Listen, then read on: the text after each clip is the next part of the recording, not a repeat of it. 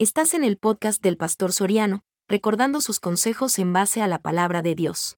Dios les bendiga hermanos y amigos. Somos el Tabernáculo Bíblico Bautista Amigos de Israel aquí en Ciudad Merdiot. Y estamos ubicados en calle El Pedregal número 14 y 15 frente a Punta, aquí en Jardines de la Hacienda.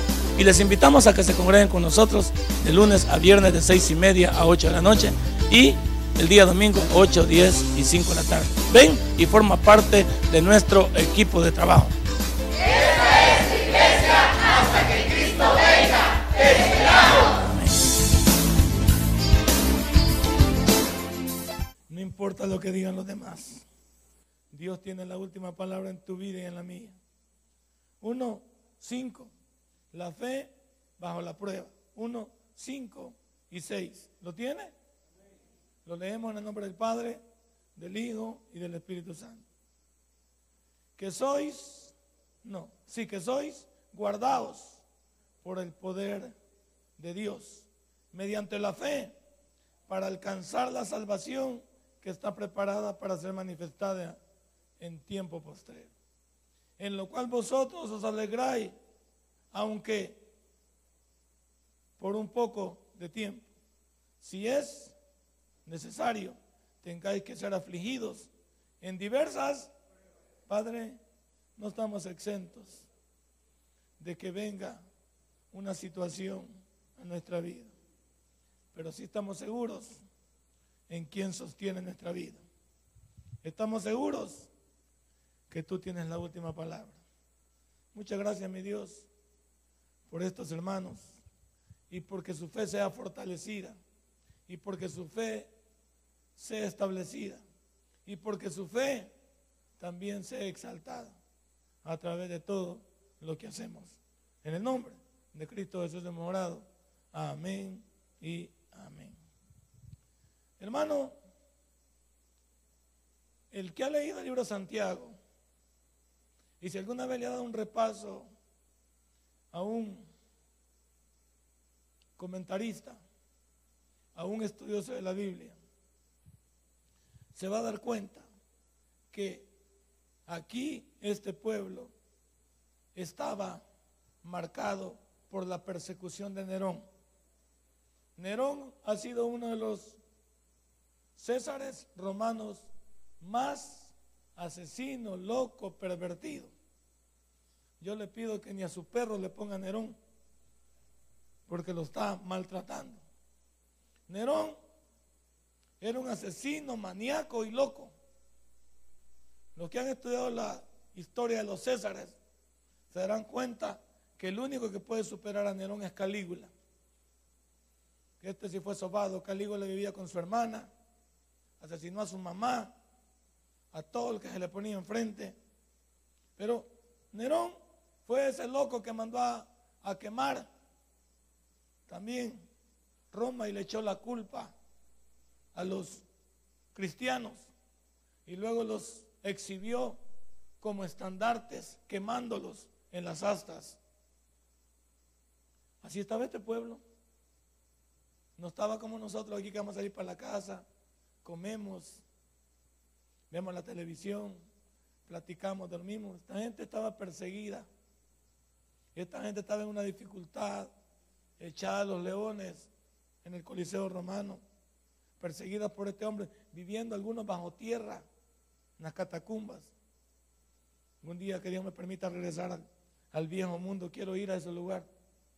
Quiero saber cómo se podía vivir en un lugar como ese. La historia de YouTube y todo lo que marca ahí marca que era un lugar. ¿Cómo podía ver usted cómo ellos tenían agua? Hacían fuego, tenían su comida. Usted y yo no vivimos tan malo. Este pueblo estaba siendo perseguido. Estaba siendo, estaban siendo marcados por la muerte. Y este loco no le tocaba las entrañas para hacerle daño al pueblo de Dios. ¿Qué nos hacen a nosotros? Dígame usted. Nosotros no nos pasa mucho. Y te voy a decir algo. Las enfermedades y los problemas que tengamos, por muy crueles que sean, tienen una solución o no. Si los problemas no tienen solución, entonces no son problemas, son imposibles. ¿Sí? Cuando usted tenga un problema y tiene solución, no es un problema. En un momento lo va a corregir. Pero cuando algo no tiene solución es un imposible. Y en lo imposible, ¿quién es el que se acerca? Solo Dios. Por eso Lucas 1.37 dice, nada hay imposible para Dios para decirte y advertirnos que cuando algo se atraviese en tu vida y no hay manera de vencerlo y salir adelante, ahí es donde está Dios presente. Aquí la fe de estos cristianos fue puesta bajo fuego, porque no era fácil ser cristiano en este tiempo. No era fácil hoy. ¿Qué, nos dicen hoy? Y todavía los hermanos no vienen. Esos hermanos tenían un culto, un culto continuo debajo de las catacumbas, no tenían nada que hacer. Había muy poco para donde correr, seguir rascando, seguir abriendo otro, otro, otro pedazo, seguir buscando la manera de vivir, pero adoraban a Dios. Incluso hemos leído que cuando morían destrozados por los leones cantaban. Que cuando estaban siendo quemados como antonchas cantaban. Y usted y yo cuando estamos enfregados, ¿qué hacemos? Lloramos, nos quejamos, le echamos la culpa a él, al otro. ¿Qué hacía esta gente? Adoraba a Dios aún en la prueba. ¿Qué hacía joven en la prueba? Adoraba a Dios. Los demás le decían que no, que no sé. No, adoraba a Dios en la prueba, en las dificultades que tenemos. Fíjese cómo es Dios. Cuando yo ando todo el día, mi voz, no puedo pronunciar muchas palabras, no se me entiende. Pero cuando vengo aquí, me subo aquí, la aptitud mía cambia. Porque aquí como hago el trabajo de Dios, Él me sostiene y aquí no hay problema. Para ver que no Dios, Dios no pierde ninguna. Y por eso le digo a Dios, en tu tiempo tú me vas a regresar la plenitud. Yo no vivo, no vivo molesto con Dios. Y sé que el problema de la voz es parte de también de la situación que tuve. Entonces yo me amarro en todo a Dios.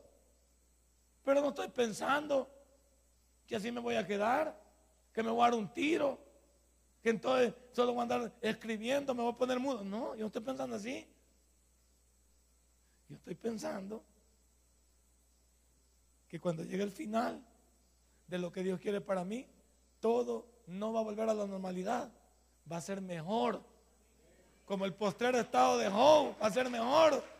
Yo no estoy pensando que va a ser lo mismo, que va a ser mejor. Y por eso, mi deber cuál es? Esperar.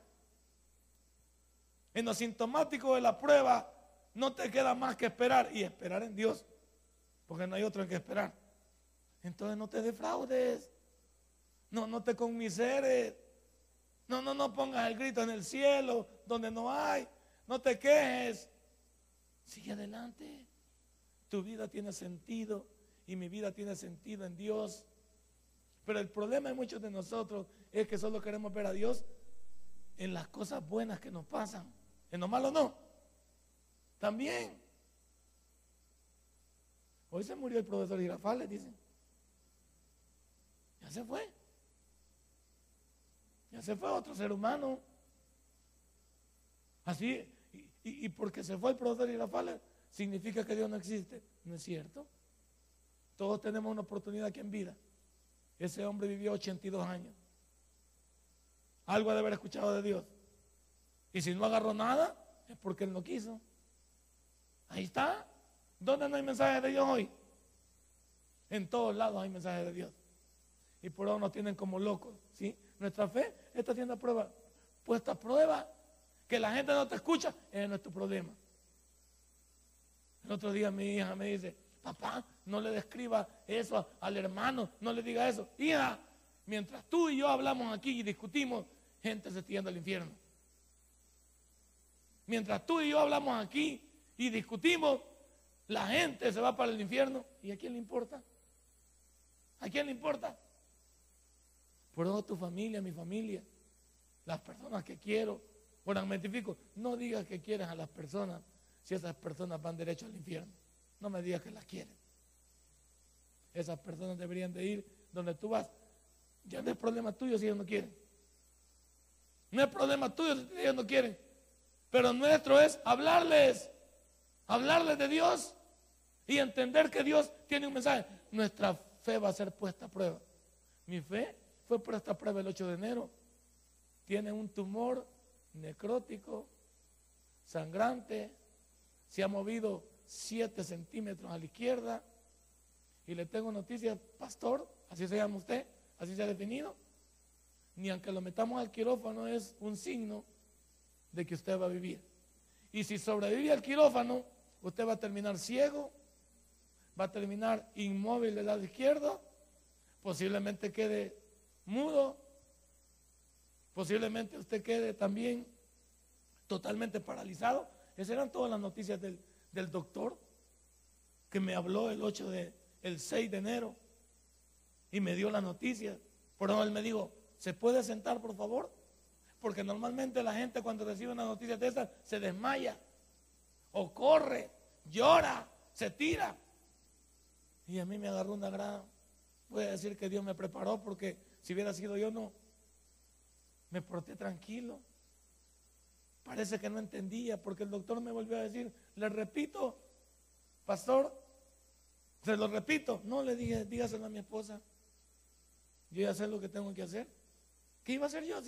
y, y esas malas palabras, pues, ¿para dónde corro? ¿Para, ¿En quién lloro? ¿Le hablo a Walter Mercado? Le digo a Cristina Saralegui que vuelva a hacer el programa y me invite. Le digo a don Francisco que reactive el sábado gigante y me lleve a contarlo allá. No hay nadie.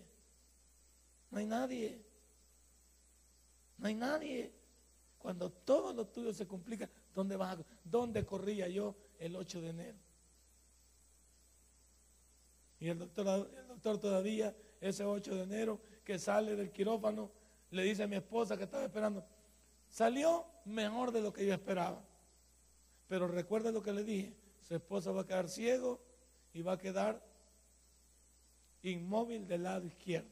Ya lo aceptó usted, ya vamos a ver, en una hora lo vamos a, en una hora vamos a despertar. Y usted va, va a tener que encontrarse con la realidad de que su esposo ya no es normal. ¿Qué tal con la noticia? ¿Qué haríamos? muchos claman y dicen, yo me pegaría un tiro. Muchos somos cobardes, ¿no es cierto? Yo me pegaría un tiro. ¿Y esa vida para qué? Es hora de que tu fe, pasada por fuego, realmente sea puesta en evidencia. ¿Y qué mejor de poner en evidencia tu fe que cuando todo esté en contra tuya y no tiene solución? Veamos tu fe hoy puesta a prueba. ¿Cuáles son tus problemas esta noche? Óyeme, ¿cuáles son tus dificultades esta noche? Que son imposibles para ti y para todo el mundo. La casa te la van a quitar. Tu esposa dijo que el divorcio es lo mejor. Tus hijos dicen que ya no. En tu trabajo dicen que te van a quitar. Ayer me llamó uno que casi le pega un coscorrón. Me dice, dice, me han dicho aquí el jefe que, que dentro de poco van a quitar. ¿Ya te quitaron? ¿Ya te quitaron? Le pregunté. No, entonces, ¿por qué? No sigue luchando. ¿Que no eres buen trabajador? ¿Qué no puedes decirle y pelear por tu puesto? ¿Qué no le ha servido a esa empresa durante 10 años? ¿Qué no se han dado cuenta el tipo de cristiano que eres? ¿El tipo de trabajador? ¿Qué, qué no se han dado cuenta? Es que yo le hablaba a usted para, para que hablara con fulano, a ver si me ayuda. Mira, vos lo que le digo. Tener 10 años de trabajar en empresa, a mí me consta que sos un buen, un buen, un buen contador, un buen ejecutor. Me doy cuenta que cuánto ganas ahí. Alguien te viene a calentar la cabeza que van a quitar gente y te meten porque tal vez alguien quiere deshacerse de vos y quieren que renuncies. Y la renuncia no está en el libreto de un cristiano. Primero porque, de acuerdo al código, vas a perder tu tiempo. Y posiblemente te estás corriendo y no va a pasar nada. Así que, ¿por qué no te, por qué no te vas de choque hasta el final? ¿Por qué no doblas tu rodilla le dices, Señor, a mí me ha dicho este, que no hablan ni mismo lenguaje, que me van a quitar. pero tú tienes la última palabra. No lo han quitado. Dice que en seis meses lo van a quitar y ya está chillando. Entonces la pregunta es, ¿en quién has creído? No te han quitado. Y si te quitan, a mí me dijo esas palabras el pastor Junior, cuando nos despedimos de la central, creo que fue el 26 de octubre del año 2005. Le dije, pastor, muchas gracias. Usted, la verdad, ha sido la persona para mí que me lanzó a ser un predicador aquí en la central. Me ayudó a ser lo que soy. En predicación se lo debo a usted porque usted es mi mentor en esa área. Desgraciadamente tengo que partir. Pero le tengo noticias, Pastor Junior, le dije yo. Cuando usted escuche de mí, va a escuchar que yo sigo predicando la palabra de Dios y soy un pastor. Y él me dijo estas palabras, me las dijo muy bien a mí. Dios te quita lo bueno para dártelo mejor. Y yo en el prometo que me dio, ve cuando que me sale este loco, dije yo, en mi mente. Yo pensé que me iba a dar un par de billetes más, me iba a dar un par de cosas más, o me iba a decir, mira, Dios te quita lo bueno para darte lo mejor. Uno no lo entiende así. Nublado, oscuro. Me iba de la central. Salía de la central. Y yo esperaba otra palabra, pero él me dijo, Dios te quita lo bueno para darte lo mejor. Yo no lo entendía. Hasta que llegué el 6 de 8 de enero aquí a, la, Santa Mónica y abrimos el tabernáculo bíblico bautista de Ciudad Merliot. Y después de 11, de 11 años, con todo lo que hemos pasado aquí, puedo decir que Dios usó a ese hombre para que me diera esa frase. En el tiempo de la prueba no lo entiendes. En el tiempo de la prueba no sabes dónde ir. Esta gente no sabía dónde ir con este loco de Nerón. Nerón había, estaba persiguiendo la iglesia, los estaba asesinando en el Coliseo romano, los ponía de antorcha, los quería matar a todos, acabárselos. No había esperanza para los cristianos. De acuerdo a la historia universal, si la estudias tú y que va de acuerdo con la Biblia, estos señores tenían un problema estaban siendo buscados para ser muertos. ¿Cuál es tu problema esta noche? ¿Que crees que Dios no puede tenderte la mano? ¿Que crees que Dios no puede hablar en ti? ¿Por qué ya te diste por vencido? Después, ¿cuántos meses llevo yo después del, después del el, tumor? Ya llevo seis meses, llevo ya. Y te tengo noticias. Seis meses y te guarda el cuadrito, va. Me pasaron de la, me, sacaron el tumor, bendito sea Dios, raspado y la resonancia salió limpia. Gloria a Dios. Yo pensé que ahí estaba todo. Y me dicen, le vamos a dar 42 quimioterapias y 30 radioterapias, una tras otra. yo pensé, cuando terminé las 42 quimioterapias y las 30 radioterapias, entonces, bueno, ya estuvo. El médico me llama y me dice, por protocolo médico, tenemos que seguir seis meses más, donde usted va a tomar cinco, perdón, tres pastillas diarias de quimioterapia los primeros cinco días de cada mes. Eso suma 6 por, 6 por 15, 90 quimioterapias más. ¿Sabes cuánto lleva este cuerpo con quimioterapia? Si lleva ahorita tres meses y le sumas 45, más las 42 quimioterapias, llevo 87. 87 quimioterapias llevo en este cuerpo. Y 30 radioterapias. ¿Ah? Háblame. Y tú sabes, si lees lo que conlleva tomar pastillas de quimioterapia, los, los, lo, lo secundario que eso lleva momentos de vómito fuerte, momentos en que la mente se te parte y, te saca de la realidad, te mete una ansiedad, te mete un miedo, momentos de diarreas difíciles, momentos que no tienes ganas de oír nada, acostarte, momentos que no tienes deseos de comer. Háblame. Y me van a hablar de lucha. Y todavía me faltan 45 más. O sea que yo voy a llegar a 130 y pico de quimioterapias en este cuerpo. Y por eso todos los meses me lo mandan a revisar, plaquetas, hemoglobina. cómo están los riñones. Y todas las veces, todas las veces que he ido desde febrero a los exámenes, todos los exámenes están bien nítidos. ¿A quién le debemos eso? A Dios. No te des por vencido. ¿Ah? No te des por vencido. Entonces iban a ver 130 quimioterapias. Yo por eso estoy esperando el final para que los médicos se queden con la boca abierta todavía. De saber el tremendo Dios que tenemos. Y saber que hasta aquí es un milagro. Porque vivir ciento y pico de días más bajo la lupa no es fácil. Allá, ¿cuál es tu problema? ¿Cuál es tu dificultad? ¿Crees que es más grande que la que, la que tu servidora ha pasado? ¿Y sabes cuánto vale cada pastilla de quimioterapia? Para que multipliques. Y lo bendito que Dios ha sido, poniéndome personas al, lado que me bendicen. 175 dólares para cada pastilla. O sea que yo en un día normal de los primeros días, en un día yo me estoy poniendo casi 600 dólares en medicamento. Por, por cinco días son casi 3 mil dólares que estamos hablando. Y he ido ayudando personas, personas que me han ido ayudando. Un médico, un médico me regaló dos meses completos de tratamiento. Me regaló 6 mil dólares de un solo. Yo no conozco al médico. Donde el médico se me quedó viendo, me dijo que qué pasaba. Al principio lo veía así, mero, mero como, como molesto. Me dijo, te vamos a ayudar, pues. Te vamos a ayudar. O sea, tú sabes lo que es hay veces esperar y decir, Señor, pues si, no, si no me das para el tratamiento, yo no voy a seguir adelante. ¿Qué voy a hacer?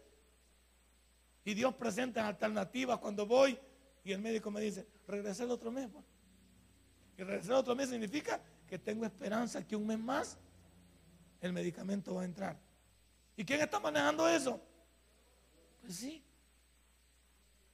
Si estás hablando de, de 3 mil dólares al mes, multiplica eso por, por seis meses. Son 18 mil dólares. ¿De dónde lo saco?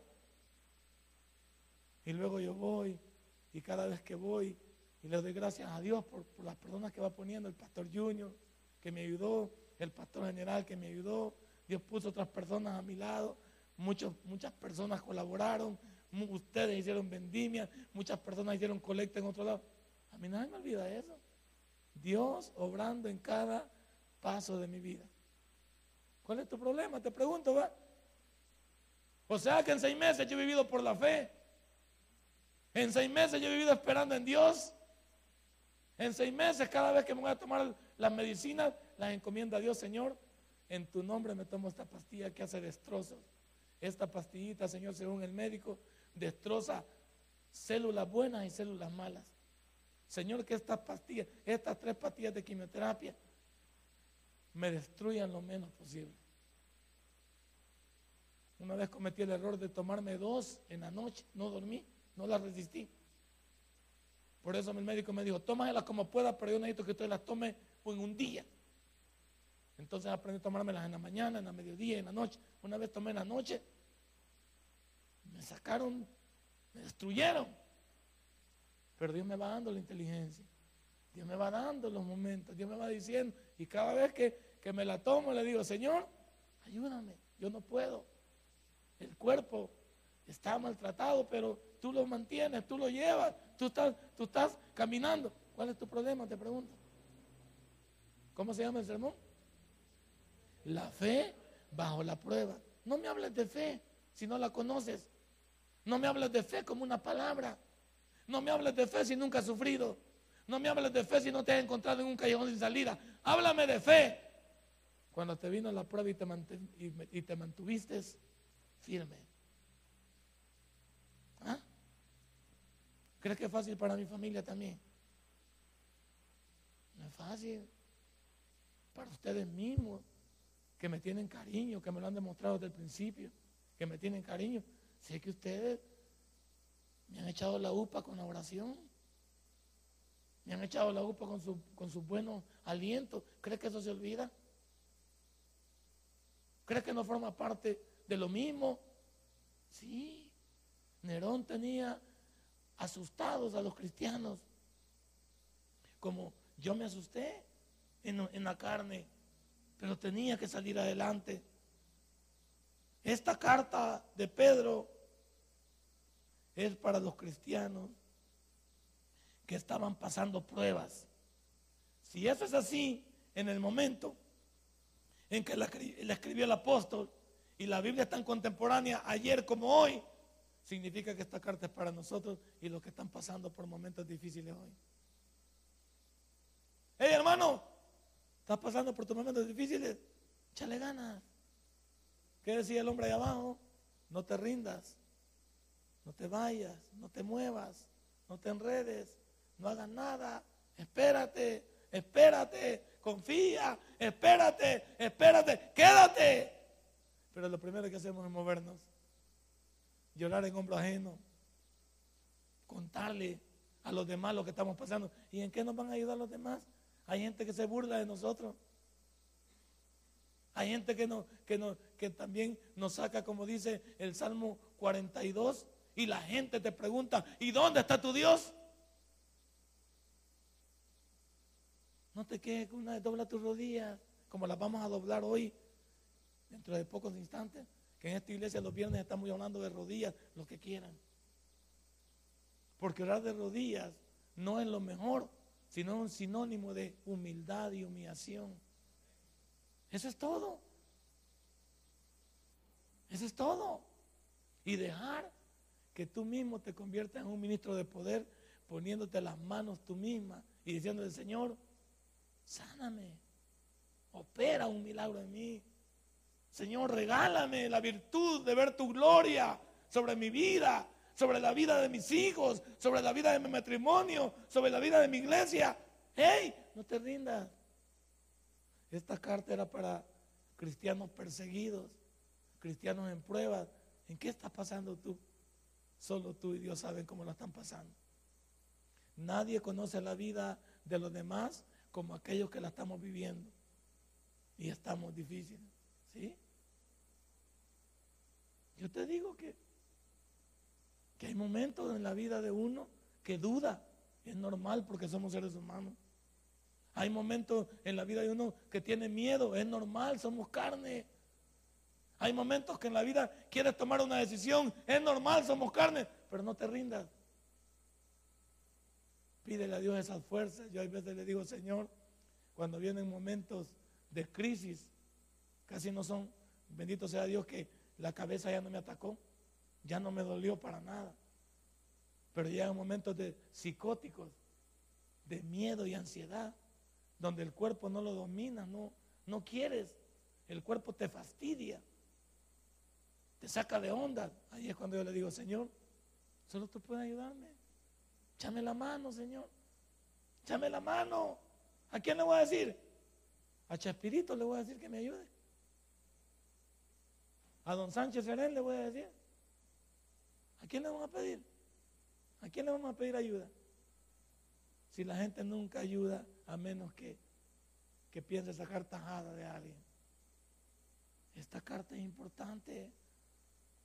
Hoy hay que decirle a Dios que Él haga su parte y yo voy a hacer la mía. ¿Cuál es tu parte? Tu parte es, no te rindas. Tu parte es, no te muevas. Tu parte es, confía. Esa es tu parte. La otra parte es, deja que Dios haga lo que tenga que hacer en ti. Dile, Señor, aquí estoy. Haz lo que tú tengas que hacer. Y le digo a Dios también, si, si tú crees que que me van a llevar, estoy listo también. No te preocupes. Porque de todos modos todos vamos a morir. Entonces uno debe saber que la muerte también forma parte de la voluntad de Dios. Entonces yo también aprendo a decirle a Dios, Señor, si tú te vas a glorificar dentro de eso, también estamos listos. Nunca te pongas como malcriado. Nunca te pongas intransigente con Dios. Deja que Él opere de acuerdo a su voluntad. Tú dile lo que tú quieres decirle y dile a lo que puedes aplicar. Esta carta nos llama a hacer nuestra parte para que Dios haga el resto en nosotros. ¿Qué dice el versículo 5? ¿Ya lo viste? Que sois guardados por el poder de Dios mediante la fe. Por eso que estamos vivos hasta este instante. Por la misericordia de Dios en principio, porque este mundo está cada día mal. Salir a la calle es sinónimo de peligro. Hoy no estás seguro ni en tu propia casa. Hoy donde quieras echa el peligro. Entonces, las palabras de este versículo 5, perdón, cuando dice que sois guardados por el poder de Dios. ¿Y, ¿Y por qué no podíamos venir esta noche y decirle, Señor, muchas gracias por haberme guardado? Muchas gracias por haberme protegido. Muchas gracias por, por haberme hecho este día productivo, dándome un trabajo, dándome un negocio, permitiendo tener una familia. Ya voy a sacar la trompeta porque veo que algunos ya están arrurros mis niños que están durmiendo. Vamos a dar chance que se despierten un ratito. Que hermanos que de plano va que se nos duermen. Si alguien está durmiendo ahí, dígale, échale así. Tipo el anuncio, aviéntalo para allá. Dígale, no hermano, aquí no, aquí no es dormitorio público. Sigamos. Entonces dice que soy guardado por el poder de Dios mediante la fe. O sea, vamos a decir algo. Lo que este versículo quiere decir es que Dios quiere, pero no depende de Él. ¿Depende de quién? Así es. Así es. Porque nosotros somos los que estamos en este mundo. Y le pedimos a Dios que nos ilumine. Entonces exige obediencia a la vida de nosotros. Si no somos obedientes, Dios no tiene por qué. Al desobediente, ya sabemos cómo le va en la vida humana de este mundo. Los que ya pasamos y ya tenemos un recorrido en este mundo, sabemos por qué nos fue mal, por desobediente. Nuestros tatas siempre nos dijeron. Nuestros tatas no, hasta ya lo teníamos aprendido lo que decían. Sí, mamá, que no me meta con los perdedores. Que cuidado con el peludo de la calle. Que cuidado con el marihuana. Que nunca vaya a fumar. Que cuidado con el alcohol. Y cuidado también con todo lo, que anda tocando lo que no es nuestro. Y que vaya a la escuela y me supere. Ah, la, la. Y ya lo podíamos.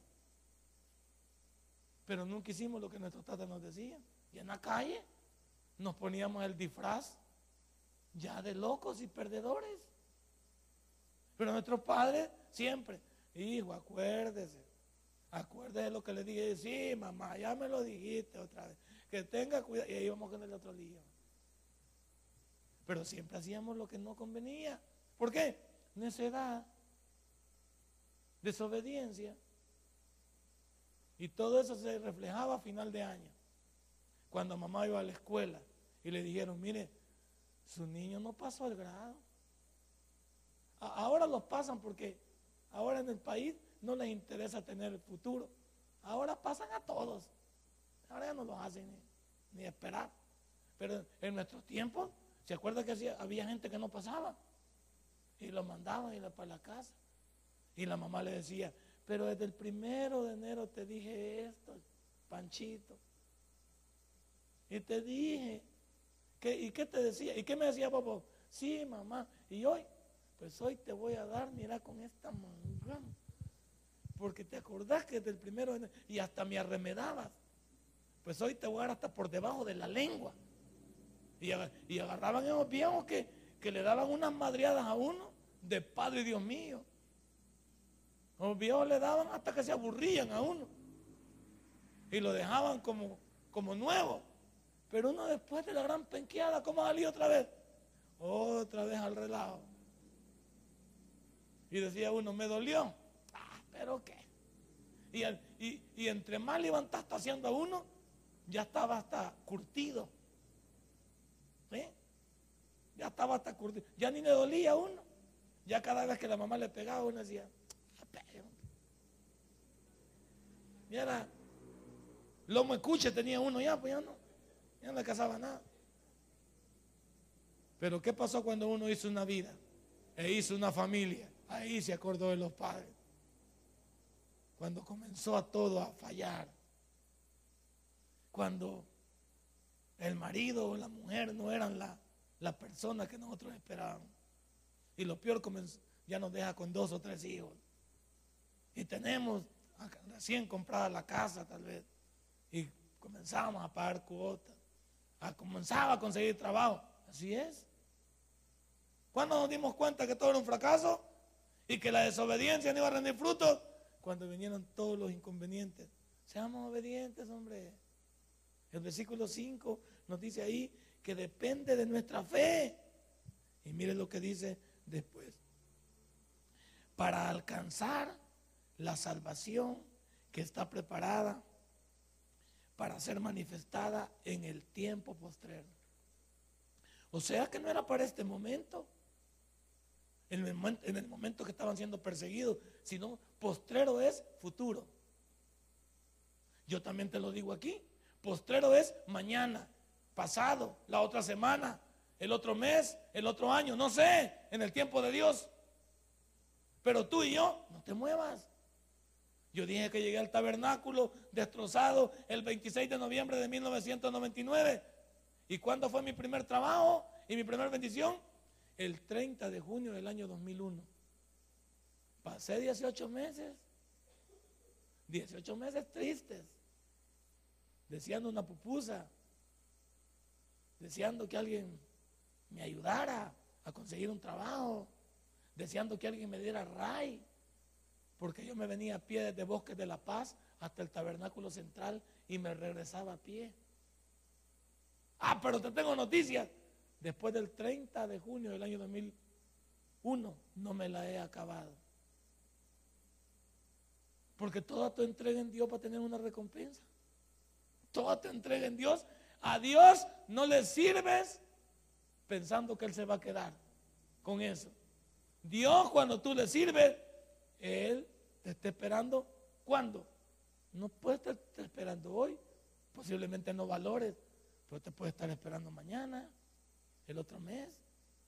Yo siempre a la persona le digo lo que he aprendido de la practicidad del Evangelio, de los bautistas, que nosotros estamos en un Evangelio que produce, pero que necesita convicción. Y convicción es estar convencido. Entonces, si yo estoy convencido del Dios que tengo, no me voy a mover. Denle un fuerte aplauso. No me voy a mover. No se mueva. Su salvación está segura en Él. Y la palabra salvación no lo refiere que vamos a ir al cielo. La palabra salvación significa lo que usted está pasando. Necesitamos ser salvos de la economía paupérrima que estamos pasando, salvos de los problemas eh, que, eh, matrimoniales que estamos pasando, salvos de qué, de los problemas con los hijos y su rebeldía que estamos pasando, salvos de qué, del negocio que ahorita está en semiquiebra, eh, lo, lo quieren extorsionar, los trabajadores también están molestos, no se pueden pagar los proveedores, bla, bla, bla. Todos tenemos algo de lo que estamos pasando hoy. Ahí está. Los que asustaron son los que están durmiendo. Los demás están normales. ¿Estamos bien? Le damos el número 6. Si les boté la mollera, discúlpenme, pero yo quiero que estén abusados. Número 6, miren lo que hay en número 6. En lo cual, en lo cual vosotros os alegráis. ¿Va? Óigame, el versículo anterior en su final Dios promete algo. Entonces, la esperanza es lo que nos mantiene a nosotros de cara al futuro. En lo cual os alegráis. ¿En qué? En que en el postrer tiempo nuestro presente va a cambiar. Mi momento del año 99 y todo el 2000 fue, yo creo que tengo esas agendas ahí. Todos los días ponía en agenda y si algún día las puedo exhibir, las voy a exhibir para que las lea. Todos los días en la noche ponía, Señor, hoy no fue mi día, pero tengo la esperanza de que mañana será un buen día para mí. Lo escribí ahí y le dije, Señor, me duelen las piernas de caminar, porque me fui a pie y me vine a pie. Pero no me importa, Señor. Sé que, sé que esto me lo he ganado yo también, porque no he sido buena pieza. Porque no vine a ti por buen portado, vine por mal portado. Pero tú tienes algo para mí. Allí iba yo, allí iba. Viendo el futuro, el 30 de junio del año 2001. Pero ¿dónde estaba yo? Sirviendo en acomodación centro. ¿Y dónde estaba yo? Estudiando en laicos. Me estaba preparando en ese entonces para darle duro a los testigos de Jehová. Porque a mí me, lo que me tenía incómodo es que todas las veces le compraba el atalaya a los testigos de Jehová. Entonces llegó un momento que como no les podía contestar todas las preguntas que ellos me hacían, dije yo, y el pastor general dijo que había la escuela de laico ahí que fuéramos a aprender. Yo me metí para ya no comprarle la atalaya a los testigos de Jehová. Para decirles que pasaran adelante y hoy yo les iba a enseñar. Estaba, estaba sirviendo en acomodación y de ahí me fui a, prepararme en laico. Allá en laicos llegó un pastor, todavía no tenía la bendición. Y dijo, señores, habíamos como 35, 40. Señores, yo soy pastor de Nahuilingo. Y necesito un hermano, uno o dos, que me vayan a ayudar a Nahuilingo. Bueno, yo en aquel entonces pensé que, que necesitaban uno que se fuera de diácono o de cantante o diga yo de perdida para recoger la ofrenda. Entonces, y volteaba a ver y nadie levantaba la mano. Y como nadie levantó la mano, no, no sé si, si, Dios me, si Dios me habló, no, sería mentiroso, pero yo levanté la mano. Ah, ve, digo, hay un valiente. Sí, ¿y dónde en Aguilingo? Le pregunté. Por Sonsonate, me dijo. Y como estaba acabado yo, por Sonsonate, bueno. ¿Y a qué hora me necesita allá? A lo necesito como a las 10, me dijo. Bueno, dije yo, si es como a las 10, 10 y media, bien sirvo el culto a las 7 y me voy a las, las 9 que me vaya, ya. Llego por allá. Y vamos a ver cómo le entramos. Y llego allá y el pastor me dijo, siéntese. Y no dijo que necesitaba un... Siéntese, le digo. Me sentó. Y me dijo, a las 12 del mediodía usted va a ir a evangelizar el pueblo. Porque yo tengo que acostarme para el culto de la tarde. Y por favor le suplico que entre dos entre 12 del mediodía que termine el culto y las 3 de la tarde, no me venga a tocar la puerta porque estoy descansando y necesito reponerme en nariz. Y yo le dije, ya le dije que voy a ganar alma. Y luego regreso. Imagina a las 12 del mediodía en Nahuilingo. ¿Cuántos conocen Nahuilingo? Sonsonate. Es un calor. Imagina mi colorcito así. Venía tipo berenjena, como a la una y media. Venía bien moradito. Ah, pero eh, ahí conocí la bendición porque Dios, Dios Aquí estaba muerto de hambre, en la central, esperando, me le ponía enfrente a alguien que me invitara. Y yo, si alguien me dice que vayamos a la pupusería y vamos allá, ahí me ponía a sonreírle a la gente cuando me decía, ¿qué tal hermano? Ah, ¿qué tal? Pero no me paraban. Yo creía que el hermano se parara para decir, ¿para dónde va? Lo acompaño. no. Entonces cuando llegué a Nahuilingo y este pastor me sacó a las dos y media. Entonces se fue a acostar a la cabal dicho hecho, se fue a acostar a la hamaca le llevaron su comida y cerró la puerta y me dijo, lo espero tres y media de la tarde con el reporte. Vaya, dije, está bien. Bueno, pues yo obediente. Pero también pensé, Señor, esta gran asoleada me va a desmayar, no ves que no me he hartado, Señor, si no he desayunado. Y, ya como, y a las 12, Señor, sí que va a estar duro, pero bien. Y yo levanté la mano, nadie me empujó. Yo dije que yo quería venir a Nahuilingo. Si hubiera sabido que era esto, no vengo, pero ya estoy aquí vamos a obedecer al pastor. Y se me pegan tres bichas. Una cipota como de unos 25 años, otra como de 23, otra cipotilla como de unos 15 y había una más chiquita. Todas eran hermanas. Entonces, ella me dijo, nosotros la vamos a acompañar. pastor, me decían a mí, ¿qué pastor? Yo no era pastor. Como esto que andan llamando. A mí no me gusta que me llamen una cosa que no soy. No le digo, no soy pastor, soy estudiante de laico. Ah, nosotros le vamos a decir pastor, me decía. No se enoja. No, no me enojo, pero mejor dígame Nelson. Ese es mi nombre, Nelson. Ah, vaya pues, Nelson, vámonos. Y nos fuimos allá. Y yo pensando ya en la comida, iba hablando y pensando en la comida, Señor. ¿Cómo voy a hacer? Porque ya veía visiones. Veía pasar plátanos, veía pasar tortillas, todas voladas porque no las podía agarrar. Pero mire cómo es Dios. Mire cómo es Dios cuando usted sabe lo que Dios está pensando para usted, sin que mi postrer estado yo lo mirara por fe. Ya cuando fuimos por allá y creo que ganamos como unas 15, las hipotas eran duchas y, yo que andaba con ellas y me andaba enseñando el pueblo y se regresan las bichas y me dice, bueno, me dice, ¿y usted para dónde va? Ah, si yo no tengo para dónde ir, le dije yo, no tengo para dónde ir y aquí voy a esperar al pastor ahí en, en entrada, me voy, a, me voy a sentar a esperarlo porque me ha dicho que te la No me dijo, véngase para mi casa. Tenían tortillería la señora, la mamá de ella tenía tortillería. Digo, ah, ahí traen al, pastor nuevo, dijo. Ahí sí dije yo, ya no le digo nada, porque si se van a sacar algo, si se van a sacar algo, no huya. Ahí sí dije yo, bueno, aquí, y más que las tortillitas las vi bien calientes, y vi que salía humo del, del, del, del, ¿cómo se llama? Del guacal, del guacal, del, del comal. Y dije yo, ¿serán visiones? No, es verdad, o sea, es un comal de verdad. Y, está, y tenían sopita de, de res estas bichas me han traído aquí, ¿saben por qué?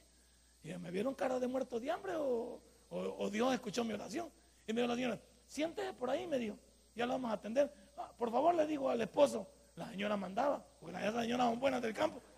Mirá, le digo, fulano, ahorita mismo anda a ponérmele la maca al pastor ahí atrás. Ya no dije nada, yo, ah, pues si dije yo, si, va a estar, si va a estar del cielo, fueron a poner una maca. Y por favor le digo, partirle dos cocos ahorita porque él viene sediento. No dije nada, gloria a Dios, dije yo. Y me fui a aplastar allá la maquita. Estaba bien fresco, debajo de unos palos de coco y de, y de, y de mango y de aguacate. Y qué chivo aquí. Dije ya estoy mejor que el, loco, que el loco del pastor que está allá solito. Y de ahí me pusieron una mesa y me traen cinco tortillas calientes con sopa de res. Aparte me habían puesto cuajada, me habían puesto aguacate me habían puesto un pedazo de queso fresco, aparte. Y, yo estaba, y qué, bonito aquí, dije yo, o sea, aquí ya me, la calé yo. Entonces vino el señor y me dijo, ¿cómo está? ¿Y cómo está la comida? Está rica, le dije. Y me dijo, ¿y quiere reprise? Ah, si me lo da, le dije yo, no. Y mi otra perolada, pues el muerto de hambre no entiende. Tráigame otra, ve, dijo, este pastorcito come, le digo a la familia ahí. Ah, pero si me están manteniendo todos los domingos, voy comiendo más poquito, día yo, para, para no buscarlo. Todos los domingos ahí me estaba esperando la comida. Y ellos me llevaron para los naranjos. Ahí en los naranjos yo pregunté, ¿hay una obra aquí? No me dijeron. Yo sentí que Dios me habló que ahí pusiera una iglesia. Dios lo iba, ¿cómo, cómo iba haciendo Dios? Todo lo iba obrando Él. ¿Qué hice yo? No moverme. Esa familia, esa familia, yo paso por ahí y siempre me atienden. Quedaron encantados. Quedaron ellos, como dice, a toda onda. Me mantuvieron en los peores momentos, me mantuvieron el hambre. ¿Dónde lo conseguí? En Dios, esperando en Dios. ¿Dónde quieres conseguir lo tuyo tú? Necesitas de Dios, pero no quieres entregarte a Él. Y dije, ah, me venía en Aguilingo, pero ya venía bien llanito, ya venía bien contento. Ya, ya venía yo sonriente.